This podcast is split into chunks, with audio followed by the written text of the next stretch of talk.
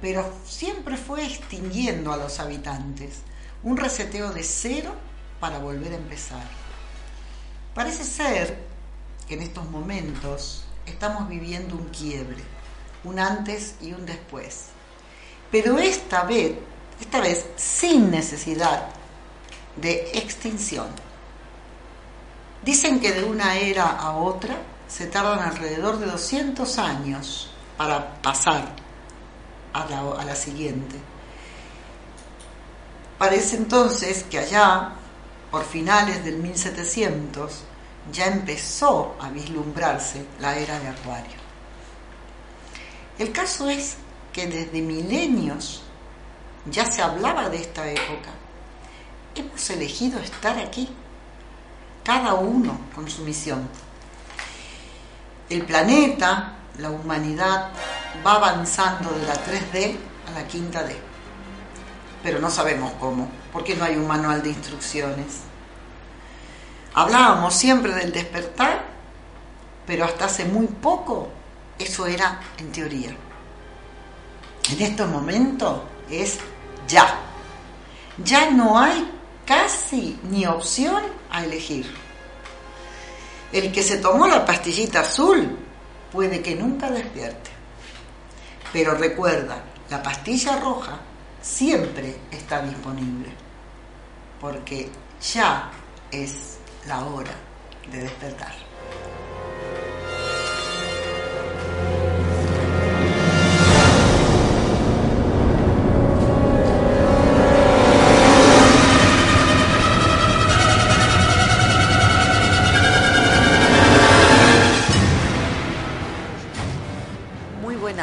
Tardes, muy buenas tardes, te saludo Rubén, que por ahí me olvido, como ya hemos estado hablando antes, después me olvido de saludar. ¿Qué tal? ¿Cómo estás? Muy buenas tardes. Estamos acá esperando. Muy bien, Bueno, cerquita bueno. del micrófono, así Cerca se te escucha micrófono, bien. si no me Si no estás muy atenta a la cámara y, Me olvido del y el- y micrófono. el audio. Bueno, eh, buenas tardes a todos, buenas tardes a todos los que nos escuchan, tanto los que participan por Facebook, los que están a través de comechingones.com.ar, la aplicación Radio Comechingones, eh, que me dice Rubén que funciona muy bien para poder escuchar como radio, listo, como la radio de siempre. Y de ahí también tienen acceso a las redes sociales, al WhatsApp, al Telegram, a las múltiples formas de comunicación directamente desde la aplicación y también a las noticias y a lo que se va publicando. Perfecto. También eh, se pueden comunicar para hacer preguntas, eh, para dar opiniones, lo que ustedes quieran a través del WhatsApp, a ver si me lo acuerdo, 3544-533-922. Excelente. Ah, excelente, muy bien. En este de- cuarto programa ya estamos. ¿eh? Llame, bueno, porque tengo una reglita memotécnica para acordarte, que es 44. 44. 33 y 22. Entonces después le agrego los otros numeritos. bueno, hoy no, 44. hoy no vamos a tocar numerología. Yani, Yani, sé que dejaste ahí una, un pedido. Unas fechas y todo. Sí, pero hoy no lo vamos a tocar. ¿Por qué? Porque el tiempo es oro.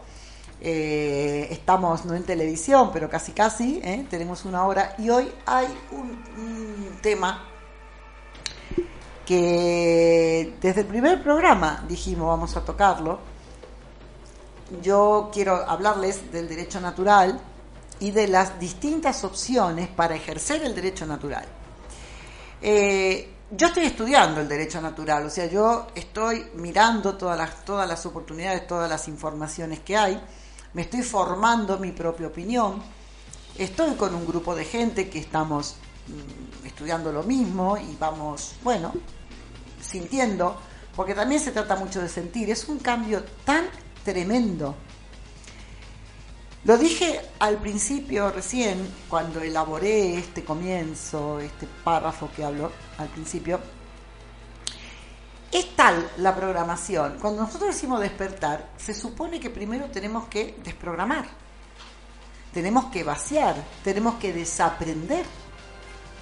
Y ya esto que era, oh, qué bien, yo hace como el 2013 empecé a estudiar bio, anterior a eso estudiaba un curso de milagro, anterior a eso había empezado la numerología, el reiki, mil cosas que siempre te dicen que hay que mm, mirar las cosas de otra manera, ¿no? Bueno, pero la teoría eh, ya no está, ya no es teoría. Ahora hay que ponerlo en la práctica, no nos sirve de nada la teoría, si no la ponemos... A ver, ¿qué hacemos con toda esta información? ¿Qué hacemos con todo esto que conocemos? Esto pasa como con todo, ¿no es cierto? Podés pensar que estamos todos locos, bueno, el que toma esa opción sigue en el programa que estuvimos todos. Y ojo, que yo tengo unos cuantos añitos, ¿eh? para mí quizás sacarme eh, todo esto de encima, a lo mejor me podría alguno decir, che, no, lo que pasa es que yo soy vieja, a mí esto me agarró viejo. Mentira. Una persona tiene 30 años, igual, lleva 30 años. Escúchame, 30 años de su vida. Para la persona que tiene 30 años son toda su vida, ¿no es cierto? Pensando, sintiendo y recibiendo la misma información. Yo la primera vez eh, recién me preguntaba Rubén, ¿cuánto hace de esto? Bueno, yo la primera vez que escucho hablar, no del derecho natural, porque ahora les cuento que el derecho natural no es nuevo, para el que lo crea es muy antiguo, anterior al derecho positivo, pero yo empecé a escuchar el derecho natural y el ejercicio del derecho natural exactamente el día 4 de mayo. ¿Por qué lo sabemos? Porque fue un vídeo de un Zoom que hicieron de una de las fórmulas para poder ejercer este derecho natural. Dio vuelta, se hizo viral, empezaron siendo 50 personas en ese Zoom, ahora ya tienen que hacer, no entran más de 100, lo hacen todos los lunes, y, y hay gente que se queda esperando. Bueno, eso puede traer una cierta confusión. Yo les nombro, eso se llama la OPPT, pero no quiero hablar de la OPPT ahora, sino dentro de un rato, si nos da tiempo, ¿no? ¿Por qué?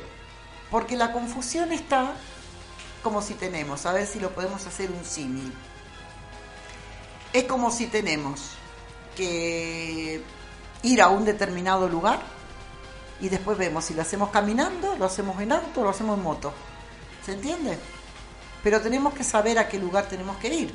Si no, no el, el vehículo nos puede llevar a cualquier lado y no sabemos a dónde vamos. ¿Se entendió el símil? Lo que yo quiero lograr es el derecho natural. Uy, ahora me escucho mejor. Lo que yo. Era esto nada más lo que tenía que hacer, eh, lo que yo quiero lograr es el punto que tengo que saber dónde voy. Después veo quién me lleva y con quién me siento más segura. Entonces, para mí es muy importante que destaquemos que es el derecho natural.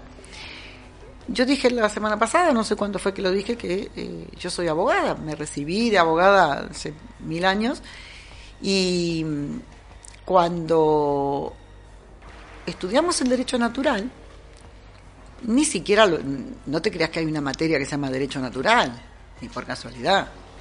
No hay una materia que se llama derecho natural. Ahí estoy, acá, acá, acá. No hay una materia que se llame derecho natural. Me acuerdo que el derecho natural lo estudiamos en una materia que creo que fue la primera que hicimos que se llamaba Introducción al Derecho. Imagínate, 18 años, no sabe ni lo que estás estudiando y tener una materia que Introducción al Derecho. Claro, cuando vos hablas de derecho, igual yo te voy a hacer todas consultas y enseguida vamos también a las consultas que aparecen por las redes. Sí. Eh, cuando vos hablas de derecho, estamos hablando del derecho tal como lo conocemos tradicional. No, no, no, no, no. Por eso déjame que el derecho natural es una cosa y el derecho positivo es otra. Y vamos a empezar a distinguir uno del otro. Bien. Para saber dónde vamos, porque si no, no sabemos dónde vamos. Exactamente. Entonces el derecho natural, como tal derecho natural, lo estudiamos como una fuente del derecho positivo. Era el derecho consuetudinario, que es el, las costumbres, los usos y costumbres, forman el derecho consuetudinario. Entonces el derecho consuetudinario y también la jurisprudencia y también el derecho natural conforman y crean el derecho positivo. ¿El derecho positivo qué es? Son las leyes, las mal llamadas leyes. Todo lo que está legislado, lo que hay un Congreso que aprueba una ley. Para, para no meternos en disquisiciones que a lo mejor no se entiende, que la norma jurídica, que no se van, las leyes, lo que está escrito. El derecho natural no está escrito. El derecho natural es el que leo una, una definición que me la anoté para no perderme, que es una corriente de orden filosófico jurídico que defiende la existencia de un derecho anterior a cualquier norma jurídica positiva. Entonces ahí empezamos la diferencia. nosotros, yo como abogada estudié el derecho natural como eso nada más, pero nadie nos dijo ni qué era y como que ya ahora me doy cuenta, ¿no? Que ya empieza la programación. Dicen sí, pero esto no sirve. Lo que sirve, esto es lo que está escrito. Entonces, lo que estudié durante seis años, estudié todo el derecho civil, el derecho eh, mercantil, el derecho penal, o sea, todo lo que está escrito en códigos, en leyes, en jurisprudencia, todo lo que está escrito. El derecho natural se supone que es inherente, inherente al derecho positivo. De tal manera que el derecho natural que poseemos como seres vivos, ¿eh? nosotros tenemos unos derechos que en algún momento se han dicho que eran derechos divinos, podemos decir que viene de la divinidad como seres divinos, entonces ese derecho no, no lo tenemos que ganar, lo tenemos por estar aquí. Pero ¿qué pasa? La programación te dice que el, el, derecho este natural, ahí lo tenés, pero lo que tenés que obedecer es el derecho positivo. Entonces, el derecho positivo cuando va, cuando contradice al derecho natural, se puede decir que es un derecho positivo injusto. ¿No es cierto? Es más, tenemos la necesidad, la obligación de no respetar un derecho o una, una ley, una norma que vaya en contra del derecho natural. ¿Y qué es el derecho natural? El derecho natural se podría decir que es el derecho a vivir, el derecho a respirar, el derecho a tener una casa, el derecho a poder comunicarte.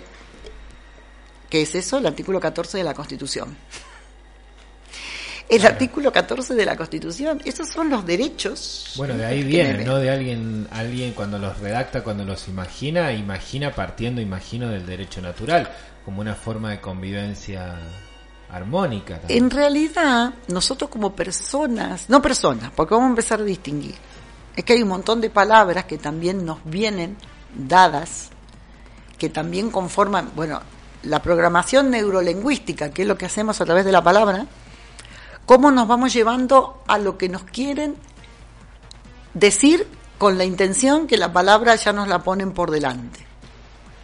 Sí, pensemos, yo lo que, lo, y esto es pregunta, ¿eh? como casi todo lo que opine hoy va a ser todo pregunta, ¿no? Sí. Eh, el, cuando hablamos de, de derecho natural, ¿lo hablamos en relación a alguna institución, algún sistema, alguna, alguna qué? No, a nada. ¿Quién nos da esos derechos? Por nacer, por estar aquí. Bien. ¿Mm? Entonces, un Dios, un algo, un ente. Como quieras llamarlo, estamos aquí y nosotros. ¿Qué nos dijeron? Bueno, ahora después no vamos a entrar, no quiero entrar todavía en eso porque quiero que se distinga bien el derecho natural el derecho positivo, porque si no entramos y me doy cuenta porque yo sabía la distinción, pero después hablando con gente se mezclaban cuando empezaron estos a empezar a hablar y decir lo que tenemos que ejercer y lo que tenemos que hacer y no sé cuántas miles de cosas, resulta que hay que saber eh, hacer la distinción. Por eso es importante la pregunta que hiciste. El derecho positivo es todo lo que está escrito, ¿no? Entonces, mira, acá hay una diferencia, ahora quiero entrar en el artículo 14. Acá hay una, una hice unos apuntes, para no perderme en las disquisiciones me, me vine con todos los machetes.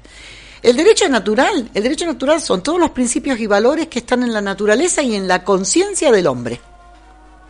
En cambio, el derecho positivo son normas del Estado para regular las, las conductas de los hombres en sociedad. Entonces, por un lado que tenemos el derecho natural, que es inalienable, que corresponde a la naturaleza y a nuestra conciencia. Pero resulta que nos han programado para considerarnos ineptos a poder regularnos entre nosotros. Entonces tiene que haber una ley escrita que regule la conducta de los hombres porque nosotros como hombres somos unos tarados mentales y no nos sabemos comportar.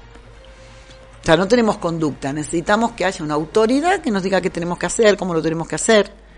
Necesitamos un abogado, necesitamos un juez, necesitamos un, notario, un escribano.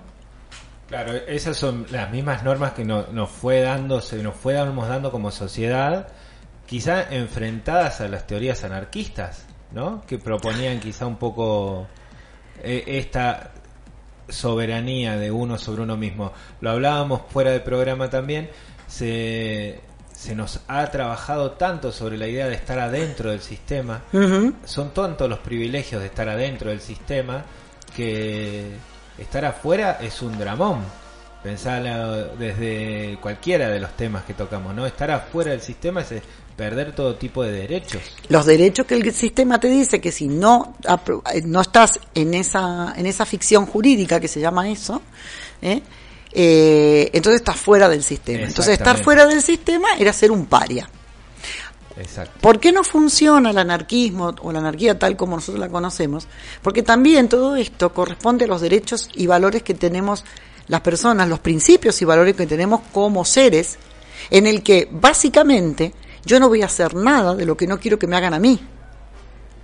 Pero claro, si yo aprovecho la anarquía para aprovecharme de lo que el otro tiene y le ocupo sus terrenos porque yo quiero, porque él tiene mucho, entonces yo quiero esos terrenos también y, y me atribuyo a que yo tengo derecho porque sí, estoy haciendo algo que depende por eso la naturaleza del hombre en este momento, la naturaleza no, sino todavía estar metido en esas ficciones, cuesta salir para poder, para empezar a ser soberanos. Soberanos lo dicen algunos y otros dicen autodeterminados. ¿Qué significa? Yo mismo sé lo que tengo que hacer y para eso tengo que tener una seguridad en mis propios derechos. Es un tema, no lo vamos a agotar hoy, ¿eh? es un tema que el que lo escucha por primera vez dice, pero ¿de qué está hablando esta mujer que se fumó o que se tomó?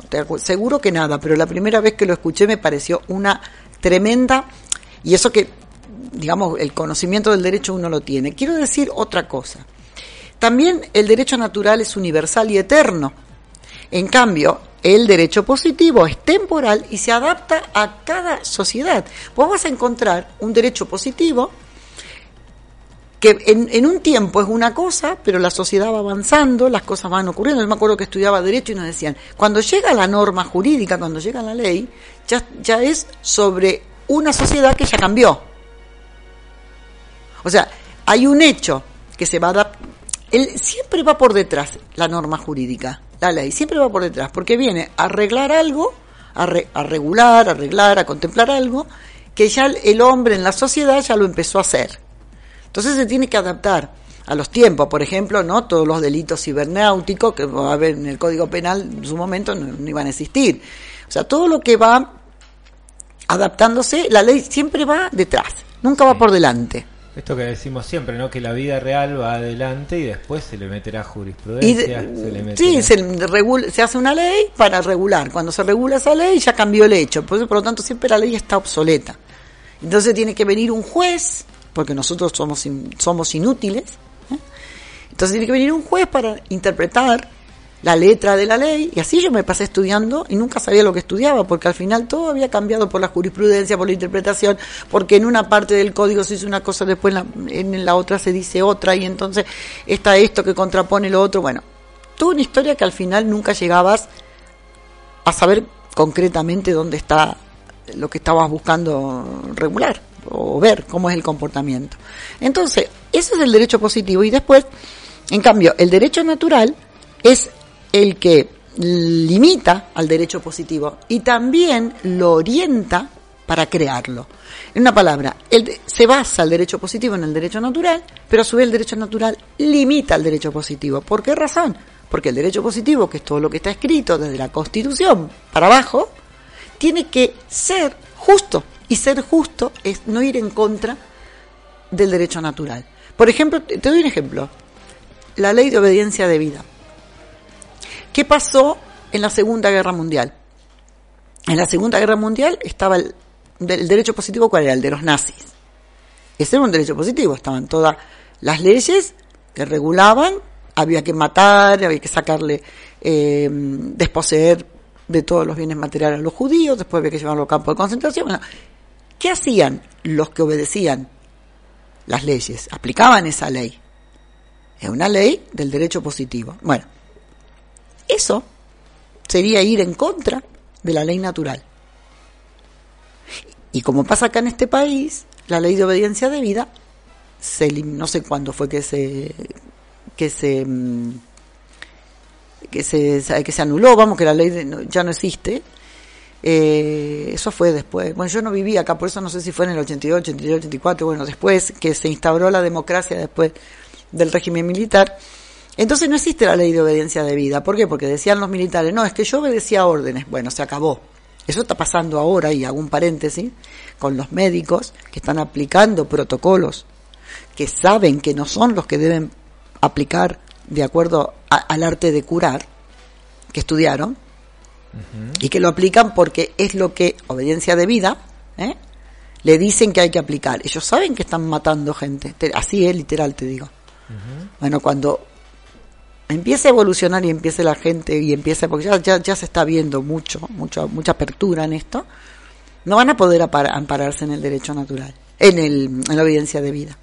Porque ese derecho positivo, el derecho positivo es cualquier cosa, puede ser un protocolo, puede ser una orden, puede ser una ley, un DNU, ni hablemos de los DNU, que son hasta, hasta inconstitucionales. Pero todos vivimos en sociedades que están reguladas por derecho positivo, ¿no? Sí.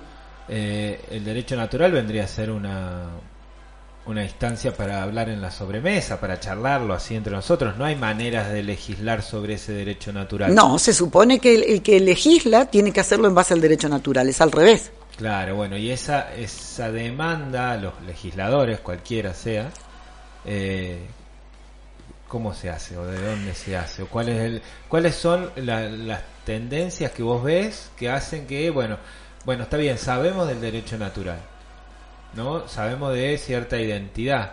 Bueno, imagino que tenés eh, algunas ideas de por qué el derecho positivo, cuáles son las influencias que tiene y cuáles serían las soluciones que traería la idea de saber del derecho natural. Bueno, primero que nada tenemos que internalizarlo. Acá, a diferencia del derecho positivo, no se trata ni de rellenar un papelito, ni hacer una instancia, ni presentársela a nadie. Primero tenemos que ser, por eso es la segunda parte, la autodeterminación, algunos dicen ser soberano, en el que yo sepa, crea realmente que soy un ser vivo de sangre, carne y hueso.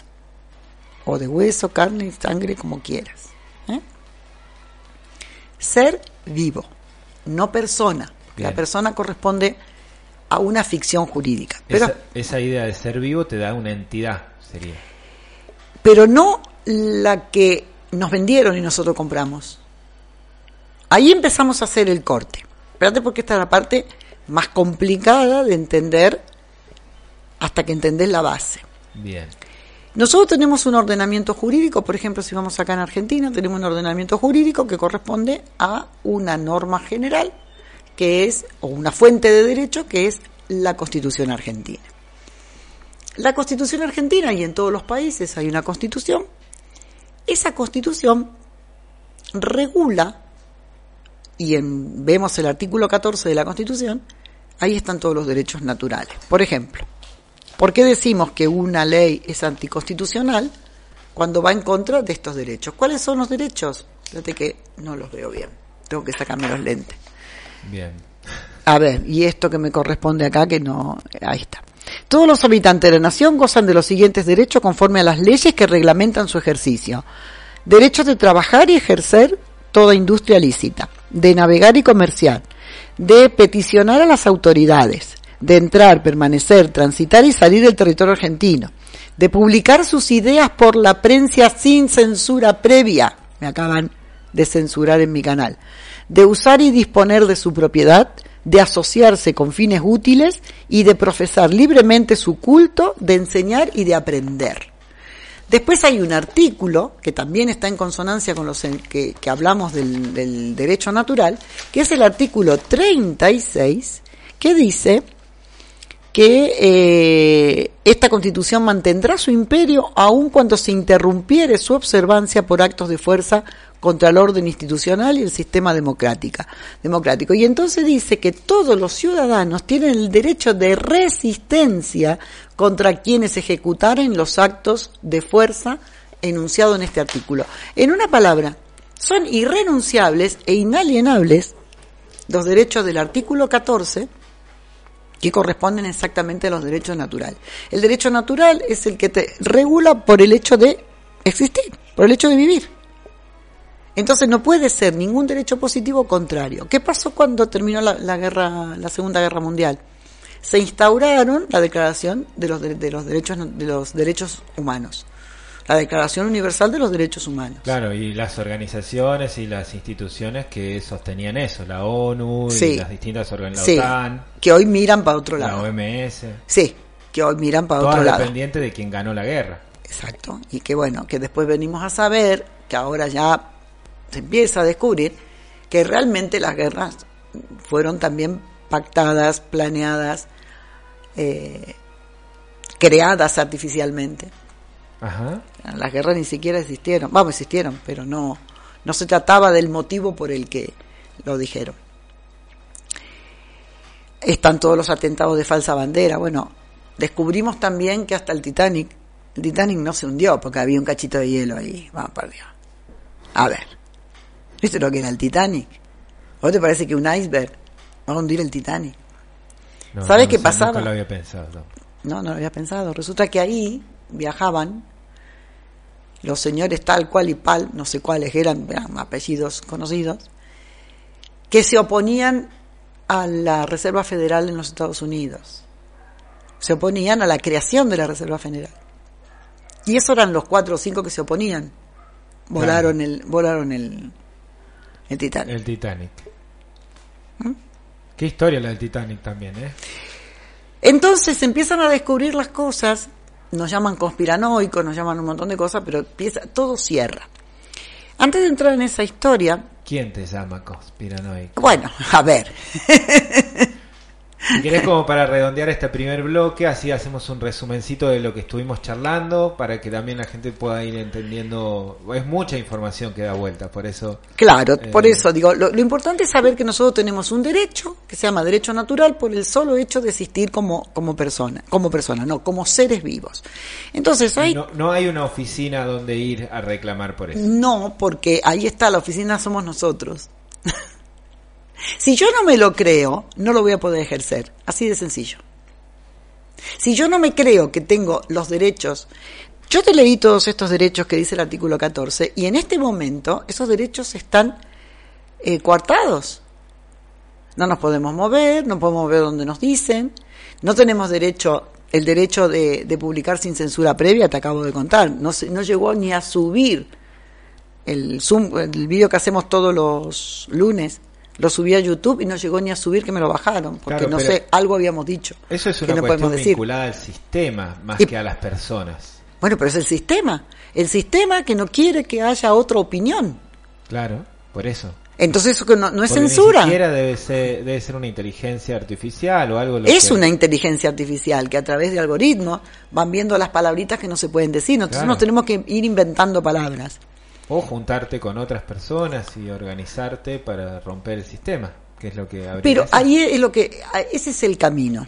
El camino de decir, mira, yo con la tribu con la que nací es probable que no, no vaya a ir a ningún lado. casi todo el mundo le está pasando, ¿no? O sea, vos naciste en una tribu, naciste en una manada, ¿eh? y hoy tenés muchos años menos, eh, mucho menos que yo, pero sin embargo te vas a dar cuenta que tu tribu no es la que te la que en este momento te cobija. Y uno se va encontrando en esto, ¿eh? no quiere decir ni la, ni la falta de amor, ni no, no, no, pero vamos encontrando... Temáticas. Exacto. Entonces, ¿qué pasó? Yo hace tiempo eh, empecé a estudiar a través de un curso de milagros, que es un, un libro que te conté el otro día, que es cuántico, que es holográfico y que habla de el ser y del Hijo de Dios, o sea, el ser como Hijo de Dios que se separa de Dios. Bueno, eso creo que lo hablamos el otro día, de Dios, de la fuente, del origen, de la inteligencia, de como le quiera llamar. Entonces por eso a mí me cuadra y me cierra todo esto, porque resulta que nos hemos olvidado de quiénes somos. Por eso despertar significa recordar, recordar quiénes realmente somos.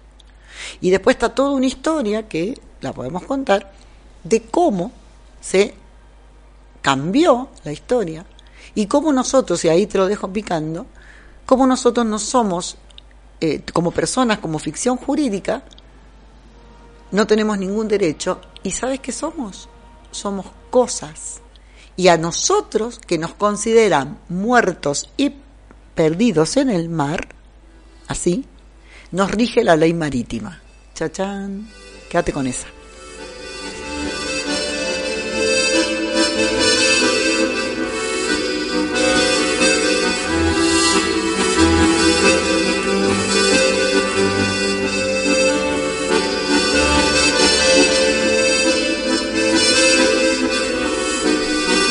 Hay gente que dice algo.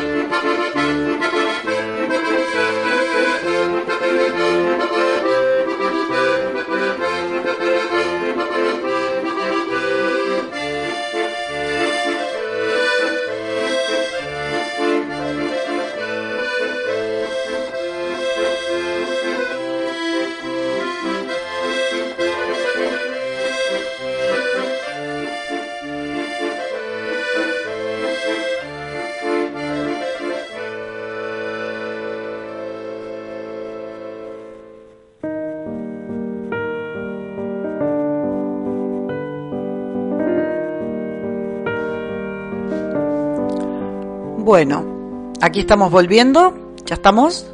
Estamos en el aire. Bueno. Eh, vamos a hacer un, un reconto ¿no? de lo que hemos dicho hasta ahora. Estamos eh, viendo eh, en dos partes, bueno, quizás en mucha más, pero hoy por lo menos en dos partes, la diferencia que existe entre el derecho natural y el derecho positivo, ¿no? ¿Qué es lo que nosotros tenemos que, que ver eh, en esa diferencia no tenemos que ir a buscar ninguna ley, no existe ningún, no está escrito, el derecho natural no está escrito. se supone que el derecho positivo, que son las leyes que nos regulan, las leyes que se crean en el Congreso, en la Cámara de Senadores y la Cámara de Diputados, tienen que ser eh, compatibles con el derecho natural. Entonces, si nosotros tenemos un derecho positivo justo, que no cercena ninguno de esos derechos que por vivir y estar en este mundo nos corresponde, entonces va a ser el derecho al derecho positivo, no va a ser no va a ir en contra del derecho natural. ¿Qué es lo que está pasando? Que sí, están muchísimas leyes, entre, entre ellas, bueno, por la historia de haber decretado una pandemia, no nos dejan circular, nos ponen un montón de trabas, no podemos eh, opinar libremente, yo lo sé, a mí me pasa. Eh, o sea, todo lo que va en contra del derecho natural. Eh, ahí se puede decir, ah, entonces si nadie te regula, vos haces lo que te dé la gana. Sí, ahí está el tema. El ser soberanos o el ser autodeterminados, también dirigiéndonos hacia las personas, hacia las personas, bueno, vamos no a hablar de personas, hacia las otras almas, ¿eh? a los otros seres, actuando de la misma manera que yo quiero que actúen conmigo o que yo actuaría conmigo. Ah, bueno, claro, bueno, es que ahí está. Si yo me quiero aprovechar de que no hay ninguna ley, ninguna orden, entonces y quiero delinquir, entonces estoy saliendo y entonces estoy claro, estoy poniendo la exigencia de que haya alguien que diga lo que se puede hacer y lo que no se puede hacer.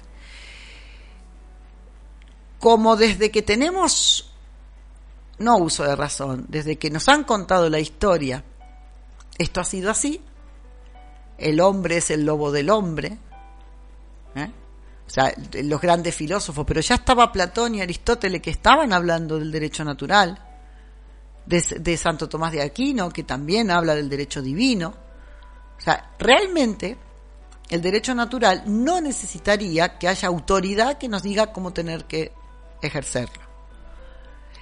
No es algo que de la noche a la mañana, porque ahora con todos estos, no movimientos, pero sí, bueno, mucha información, se saturó de, de, cantidad de maneras de poder ejercerlo, la gente le agarró como un ataque y dice, ¿y ahora qué hago? ¿Ahora qué hago? Entonces yo quiero ejercer mi derecho natural, pum, pum, pum, ¿qué, qué hago? ¿Qué hago? ¿A quién voy? ¿Qué firmo? ¿Dónde voy? Bueno, no, pará, pará. Llevamos toda una vida, toda una, muchas vidas, eh, en esta programación de que somos una ficción jurídica. Entonces, salirte de esa ficción y poder ejercer tu derecho natural es algo que tiene que partir de cada uno de nosotros en el propio convencimiento, en nuestra propia internalización de que somos seres, somos seres vivos y no somos una ficción jurídica.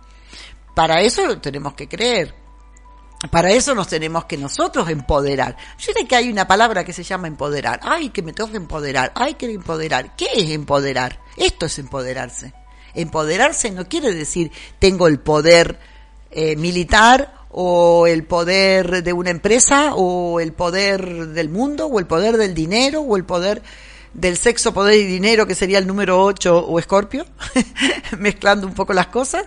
Eh, no, se trata del poder, del poder como ser vivo. Ese es mi poder. Pero eso no es de la noche a la mañana, porque tenemos que desaprender todo lo que nosotros tenemos programado y aprendido hasta ahora, que consideramos que era lo que tenía que ser. Mira, nos han dicho, como dije antes, que todos tenemos que buscar un representante.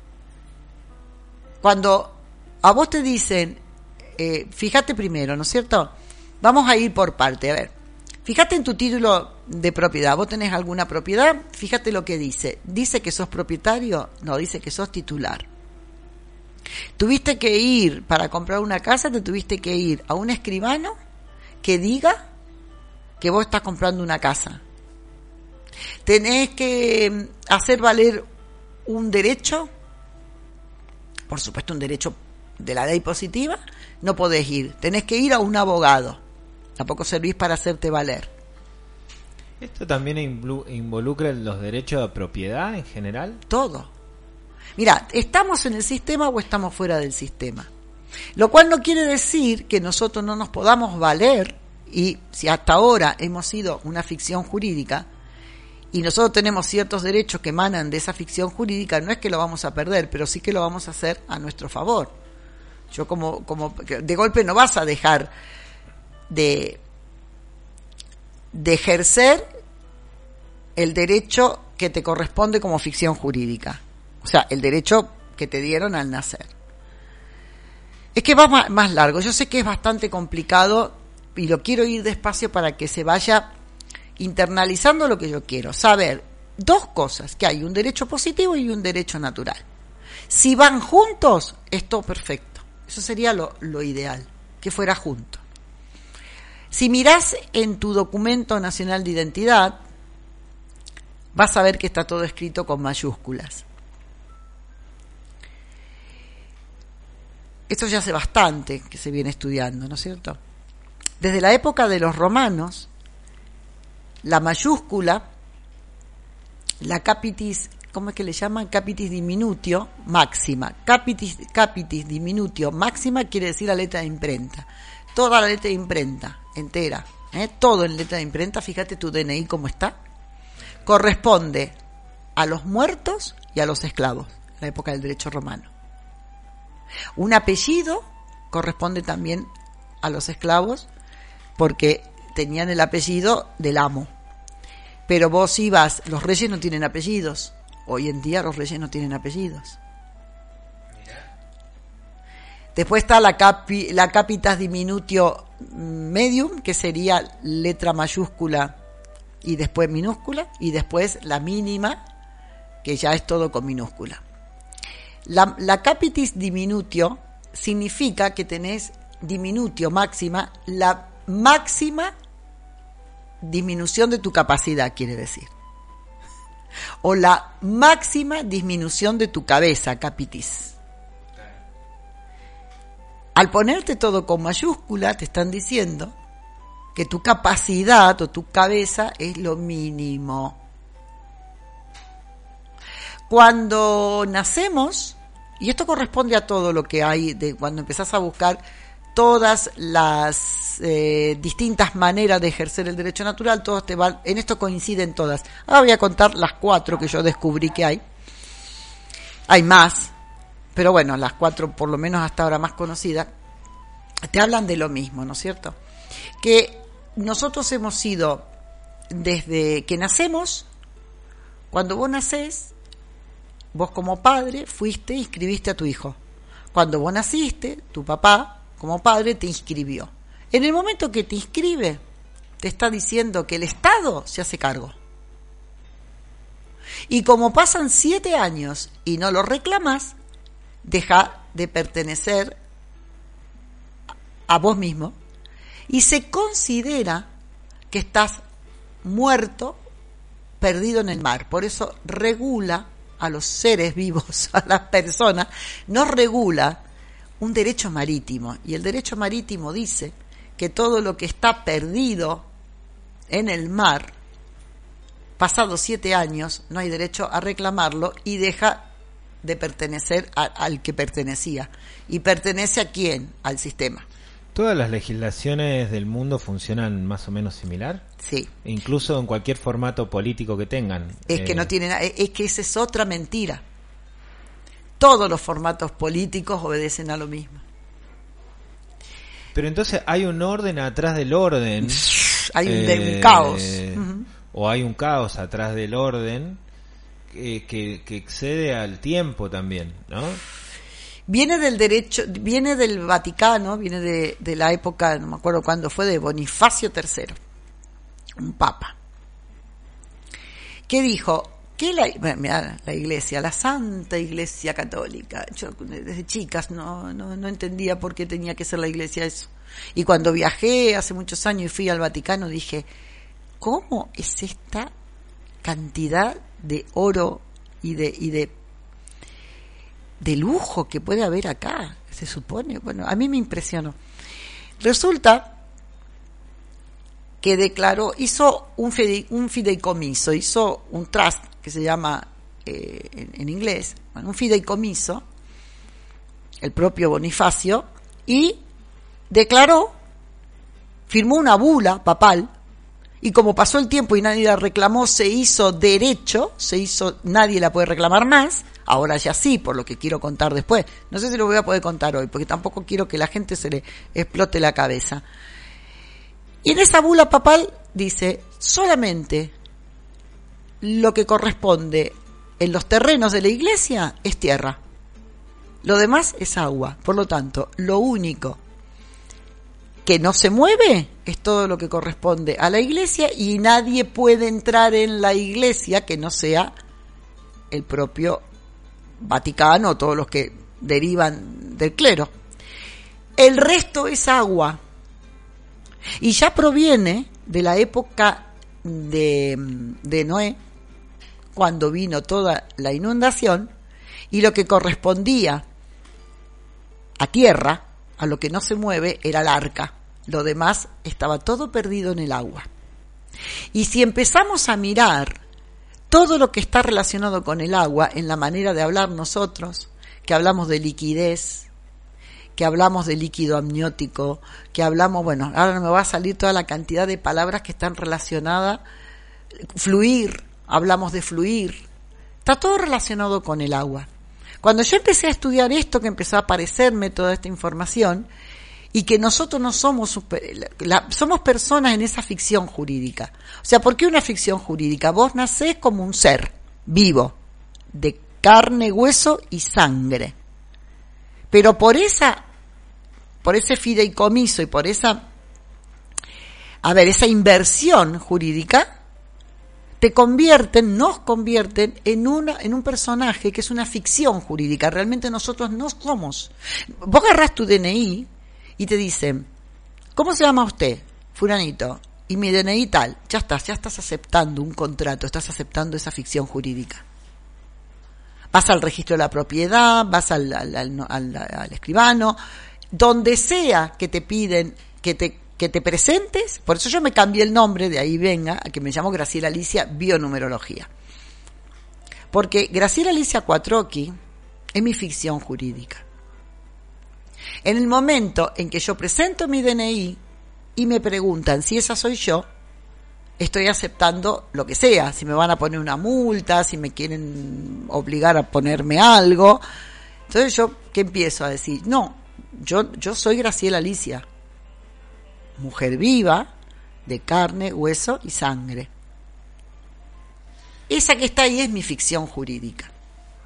Hay hasta un acto de fe en todo esto que vos Claro que sí es que eso no es un acto de fe saltando al vacío, es creer que realmente yo estoy conectada con lo divino y volvemos a estar despierto o a estar dormida.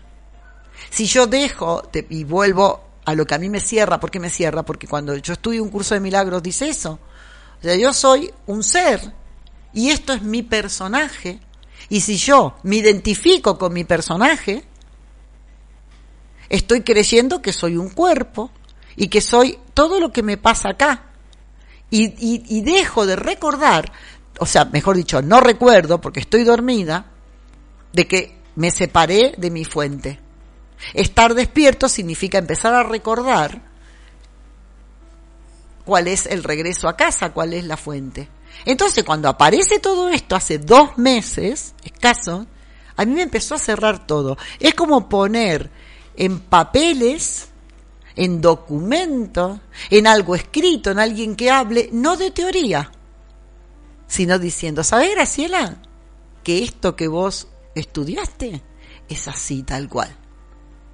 Y ya no porque lo dice un libro que vos lo terminás de leer, por mucho que lo creas, por mucho que yo doy talleres, por mucho que lo practico, porque lo fui practicando, fui haciendo cambios en mi manera de, ver la vida y de crear, porque yo puedo crear una realidad.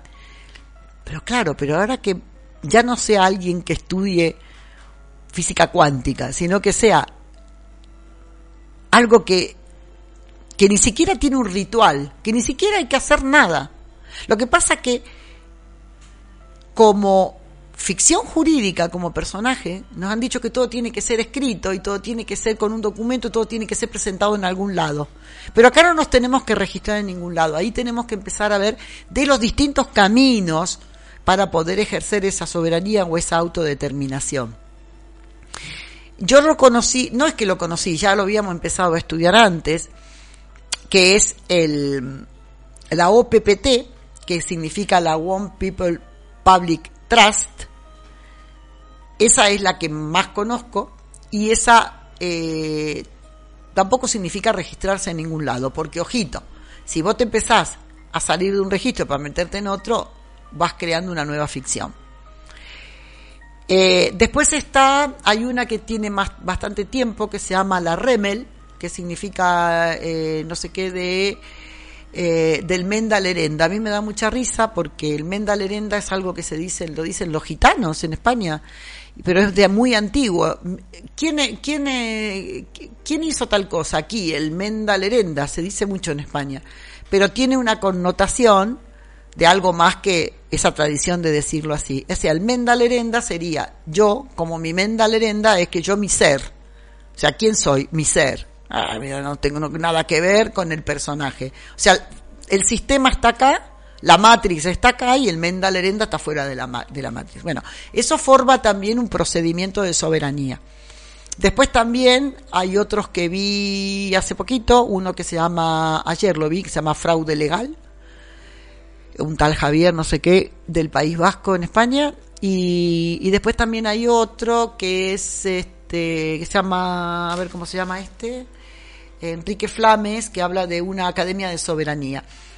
Eh, que dice que, eh, que no hay contrato y que es un fraude. Bueno, todos estos hablan de lo mismo y no, no hay uno ni mejor ni peor, cada uno verá lo que tiene que hacer si le resuena. Pero para mí lo importante es que sepas que primero hay un derecho natural del que tenés que internalizar y hacerte cargo.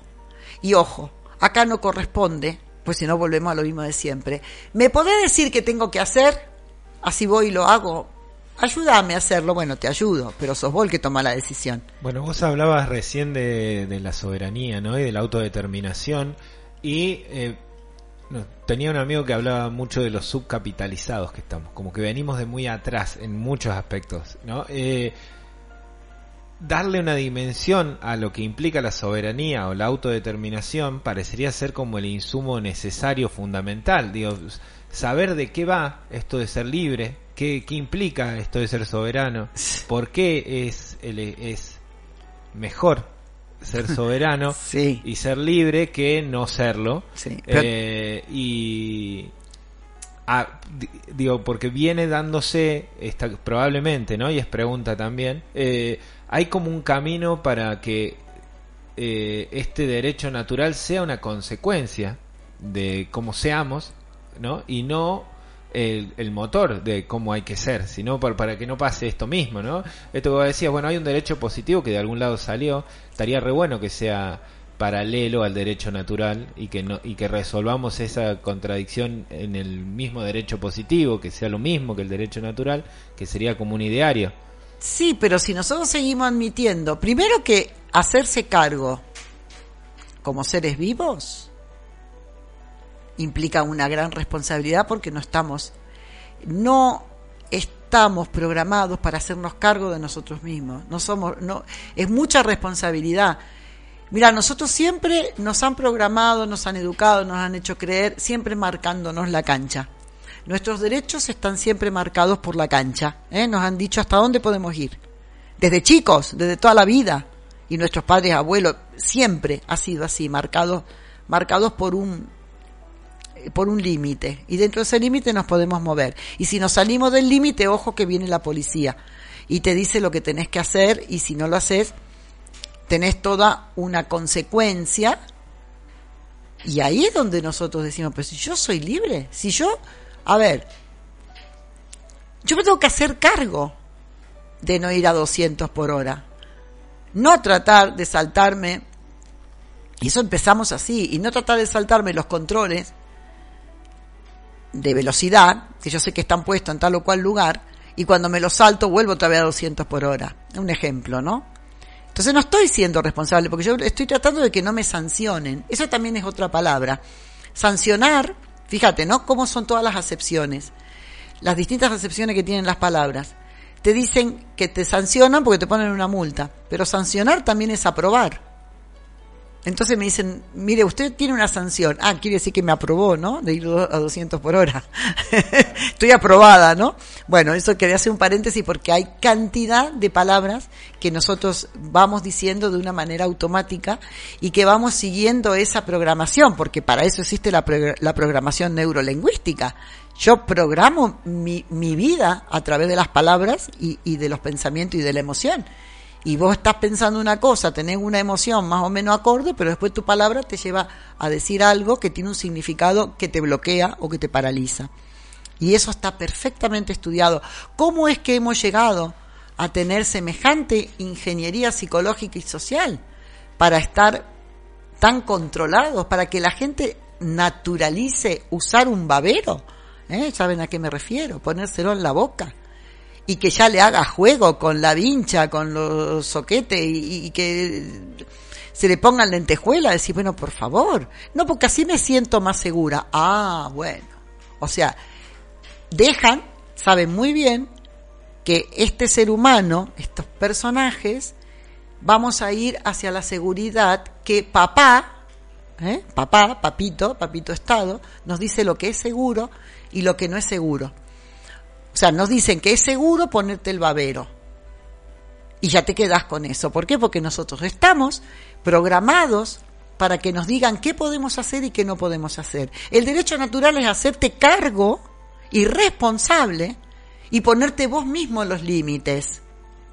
Que, como siempre se ha dicho, que mi derecho termina donde empieza el tuyo.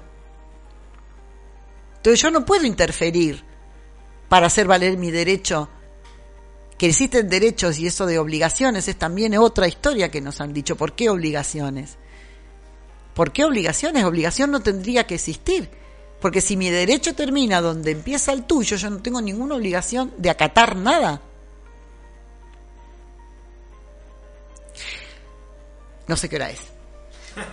no, no, me quedé así pensando justamente en estas ideas que se parecen tanto a no el anarquismo en sentido, sino en esta autodeterminación que implica de que cada quien sea la dimensión de su libertad y que naturalmente también, bueno, hay un montón de derechos de los derechos positivos que van generando en el hombre como valores distintos a los valores naturales también, ¿no? Hay ahí una cuestión con la competencia y la solidaridad que nada, el sistema fue imponiendo que si no avanzás retrocedés, de que si no competís eh, si no ganás, perdés.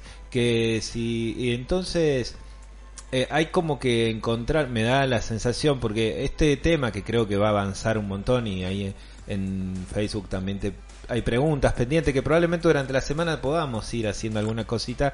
Eh, pensaba, digo, de, dónde agarrarlo, ¿no? Porque hay tanta, hay tantos lugares y todos medio como que apuntan a lo mismo, que es el valor de la palabra, el valor de nombrarnos, el reconocer, el reconocer la soberanía de uno y el poder que el resto del sistema, otra persona, la mirada de los otros, lo que sea, tiene sobre quién uno es y cómo uno se comporta.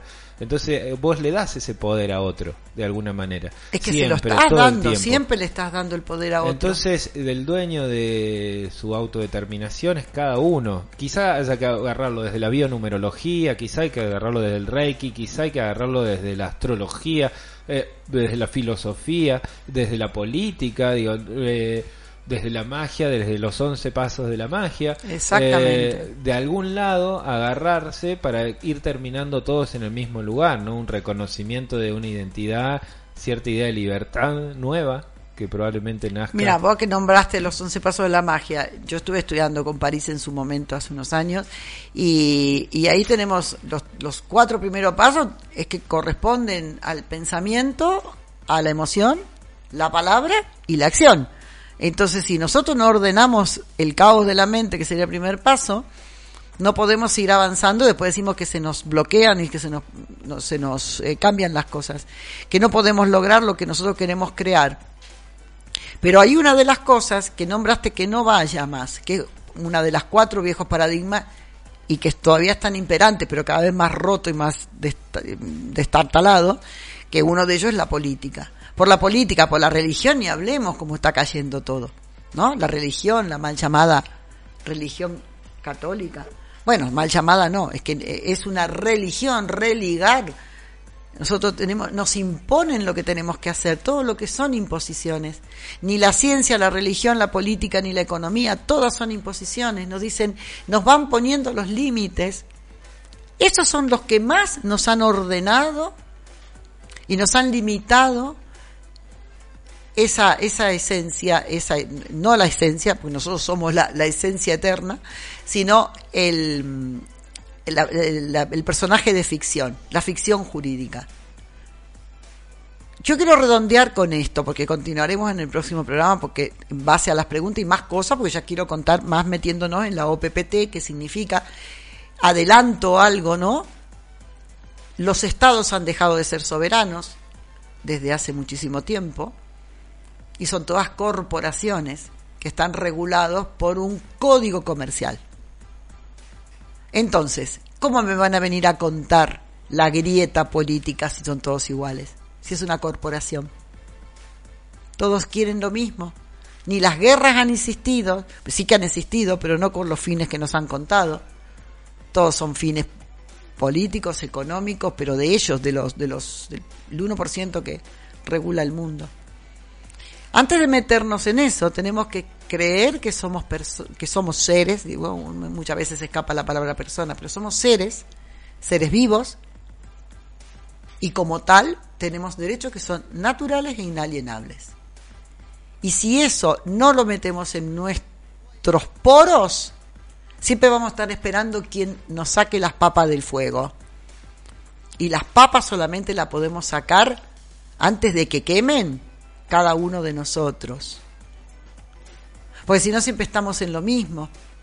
Le decimos, empezamos desde papá que nos solucione, hasta que después el papá Estado que me, me dé una subvención, hasta que el otro me diga lo que tengo que hacer. Tengo que ir. Mira, acá que hay tanto derecho posesorio, yo le digo a todo el mundo, no haga la usucapión. En el momento que haces, ejerces, haces el, ejerces tu derecho posesorio y lo convertís en, derecho real, así sería el derecho real, voy al escribano y ya esto es mío, inscrito en el registro de la propiedad, bueno, deja de ser tuyo, pasa a ser del Estado. Fíjate. Y empezás a pagar impuestos. Tal cual. Y empezás a tener un montón de obligaciones. Y sí, y entras, entras adentro del sistema. Para seguir charlando de todo esto que publicás un montón en todos lados, ¿cómo, cómo es? Ah, bueno, tengo mi canal de YouTube que es eh, ya es eh, la hora de despertar. Eh, que día me sancionaron, me pusieron una amonestación, eh, porque qué sé yo lo que dijimos, andás a ver. En, en, en, el Facebook, donde están viendo en Graciela Alicia, ahora entienden por qué me quité el cuatroqui no que me lo quité, pero mi ficción jurídica trato de empezar a no ejercerla. Es más, ejercerla en mi beneficio, eso es otra cosa. Porque como ficción jurídica yo tengo que cambiar ahora, me vence el carnet de conducir, lo tengo que ir a renovar. Bueno, pero también puedo poner, eso lo vamos a decir la próxima, si yo pongo en honor y sin perjuicio, entonces también estoy diciendo, este nuevo contrato eh, yo no estoy aceptando el contrato, me estoy beneficiando de este contrato, pero no lo estoy aceptando. Y otro inciso que quiero hacer, eh, por lo que vamos a comentar en el próximo programa, que pasó y cuenta la OPPT, están creando un nuevo sistema, que es el número del ciudadano. Todos los que pasaron por la cosa esa del brazo, que miren el carnecito que tienen y que le dan, y que además de su DNI hay un número que no corresponde al DNI, se llama número de ciudadano. Solamente pensalo. Bueno, y con esto nos despedimos hasta la semana que viene, a las 5 de la tarde. Qué rápido se nos pasó todo. Gracias a todos los que estuvieron ahí en Facebook. Este mismo programa va a estar en YouTube en cualquier momento también y lo van a poder encontrar para volver a escuchar en www.comechingones.com.ar. Por mi parte, buen fin de semana para todos.